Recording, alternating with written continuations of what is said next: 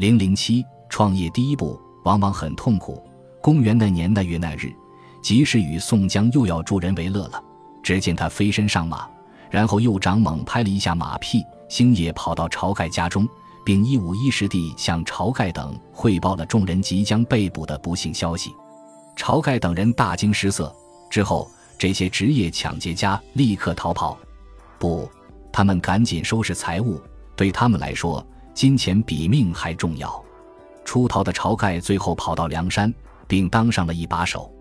晁盖不是一个忘恩负义的人，只不过头脑简单的晁盖身边因为有了一个吴用，于是让刘唐给宋江送钱报恩，就成了一个很复杂的问题。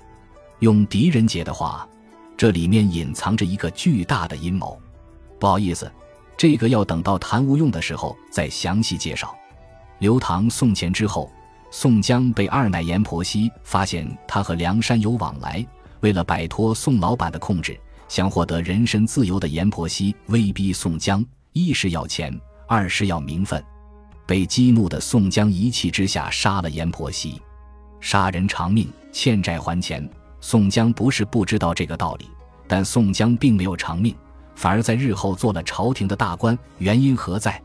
首先，负责这一众大刑事案件的知县大人是这么说的：“宋江是个君子、诚实的人，如何肯造次杀人？这人命之事必然在你身上。这个你不是阎婆惜，因为他已经死了，不能追究刑事责任。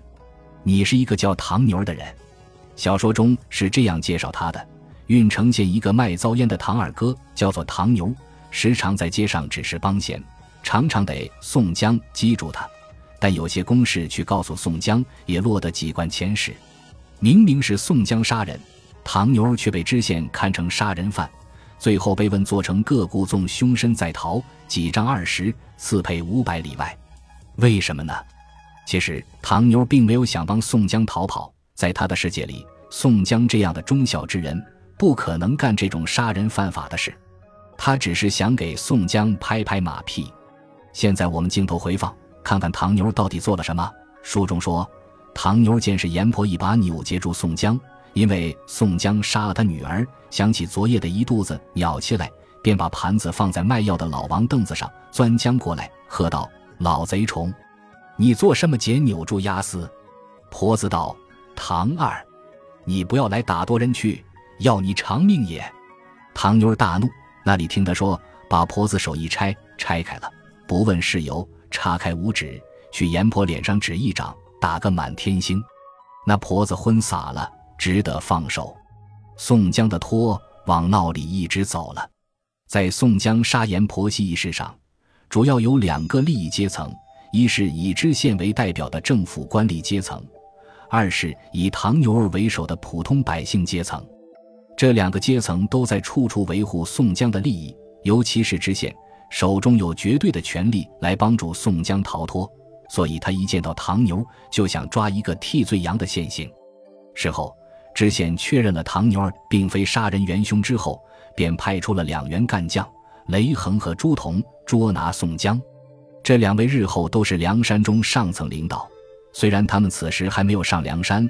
但作为朝廷的鹰犬，是抓宋江还是帮宋江逃跑，他们比知县清楚得多，也坚决得多。就这样，朱仝和雷横放跑了宋江。这一结局并不是很多人希望看到的，但郓城县从知县到警察皆大欢喜。痛苦的是阎婆惜的老娘，女儿被杀死了，证据确凿，杀人犯还没有逃跑，但就是不给你抓，你能怎么办呢？虚惊一场的宋江，在郓城县上下官吏的帮助下，大摇大摆地逃了出来，开始了他风云变幻的人生。宋江杀人有惊无险，这要归功于什么？当然是他第一个绰号的威力——呼保义。就是这个名字，让知县认定宋江是个君子，是个诚实的人。现在，这个绰号只是在一个小小的县城起作用，日后。这个绰号将帮助宋江完成梁山集团的历史转型。